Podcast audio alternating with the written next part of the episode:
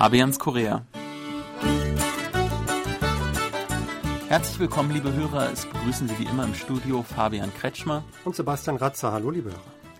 In Korea hat jedes größere Apartment seinen eigenen Wachmann. Dabei geht es aber im Grunde weniger um den Schutz vor Einbrechern als vielmehr um alltägliche Dinge. In der aktuellen Folge von Fabians Korea wollen wir mal einen Einblick in die Welt der Wachmänner geben und was die so alles leisten. Ja, wir sagen Wachmänner, weil in der Tat sind es eigentlich meistens Männer, die diesen Job ausführen. Äh, Sebastian, habt ihr bei euch zu Hause auch einen Wachmann? Also wir haben an der Apartmentanlage haben wir eigentlich ein Team von Wachleuten. Mhm. Ich denke, da sind immer so äh, drei, vier in dem größeren Wachhäuschen im Einsatz und dann an den anderen Eingängen auch nochmal so zwei, drei. Also es sind schon einige pro Apartmentkomplex, die da im Einsatz sind. Und ich glaube, die machen einen 24-Stunden-Dienst und dann sieht man hin und wieder auch andere Gesichter. Und in der Tat sind es immer Männer. Ich habe noch nie eine Frau gesehen mhm. in dem Beruf. Meistens Männer, meistens ältere Männer. Ich denke, viele äh, Senioren äh, nehmen diesen Job auch, um sich ein bisschen was dazu zu verdienen. Ich sehe auf jeden Fall sehr viele ältere Leute. Ich glaube, das ist das Typische. Äh, nach, äh, der, nach dem Erreichen des Rentenalters äh, arbeitet man extra noch und ja, man kann sich da noch etwas dazu, zu verdien äh, dazu verdienen. Mhm. Es ist allerdings auch harte Arbeit, nicht einfach. Naja, also in der Zwischenzeit, ähm, die sind natürlich nicht immer die ganze Zeit beschäftigt. Die haben auch meistens immer einen kleineren Fernseher noch in dem Wach Wachhäuschen.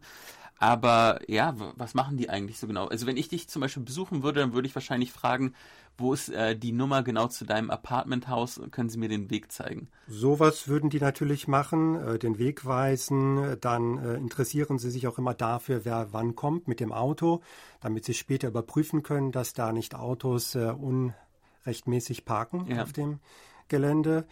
Dann morgens äh, sehe ich sie schon, dann fegen sie die Straße. Gerade im Herbst gibt es viel zu tun oder nach dem Taifun zuletzt gab es äh, wirklich sehr viel Arbeit.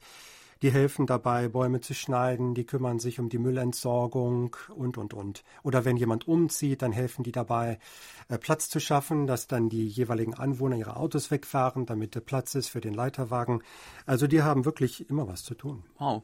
Grüßt man sich da auch eigentlich? Weil ich nehme an, das sind dann familiäre Gesichter, oder? Also ich tue das und die kennen mich natürlich auch. Äh, alle kennen mich und die wissen, wo ich wohne und wie meine Frau heißt und wer meine Kinder sind. Das mhm. ist also bei Ausländern sicherlich so ein Sonderfall. Aber ähm, darüber hinaus versuche ich äh, die Wachmänner auch immer zu grüßen, denn die machen ja wirklich einen wichtigen Job ja. und äh, nehmen zum Beispiel auch Pakete an. Also ich schätze das sehr, dass die da sind. Deswegen, ich habe auch großen Respekt vor den Wachleuten. Und man muss sagen, ähm, manchmal ähm, wird dieser Respekt nicht immer erwidert. Also die haben auch keine einfachen Arbeitsbedingungen, das kann man schon sagen. Also der Verdienst ist relativ mager. Und ähm, ja, sie machen natürlich wirklich auch eine harte Arbeit. Von daher würde ich mir schon wünschen, dass die auch immer regelmäßig mit Respekt begegnet werden. Ja, es gab mal Berichte, zum Beispiel in reichen Gegenden, dass dann also manche Bewohner einfach erwartet haben, dass die Wachleute für bestimmte Dienstleistungen zur Verfügung zu stehen haben. Mhm. Zum Beispiel, äh, wir hatten, glaube ich, mal berichtet, dass es auf Parkplätzen äh, immer recht eng ist und dass man manchmal Autos schieben muss, damit dann das eigene Auto rausfahren kann. Mhm. Und da gibt es eben Berichte, dass man Wachleute herbeipfeift, mehr oder weniger, damit die beim Schieben helfen.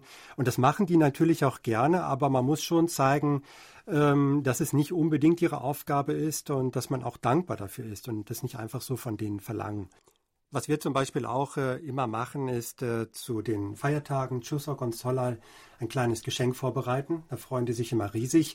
Äh, es ist immer das Sockenset. Es ist mhm. zwar ein bisschen einfallslos, aber die freuen sich einfach immer darüber. Das kann man ja auch immer gebrauchen. Ja, genau. Oder im Sommer mal ein Eis vorbeibringen oder Wassermelone. Da freuen die sich auch und äh, da merke ich auch an der Reaktion, das passiert nicht allzu häufig und die sind da wirklich auch dankbar dafür.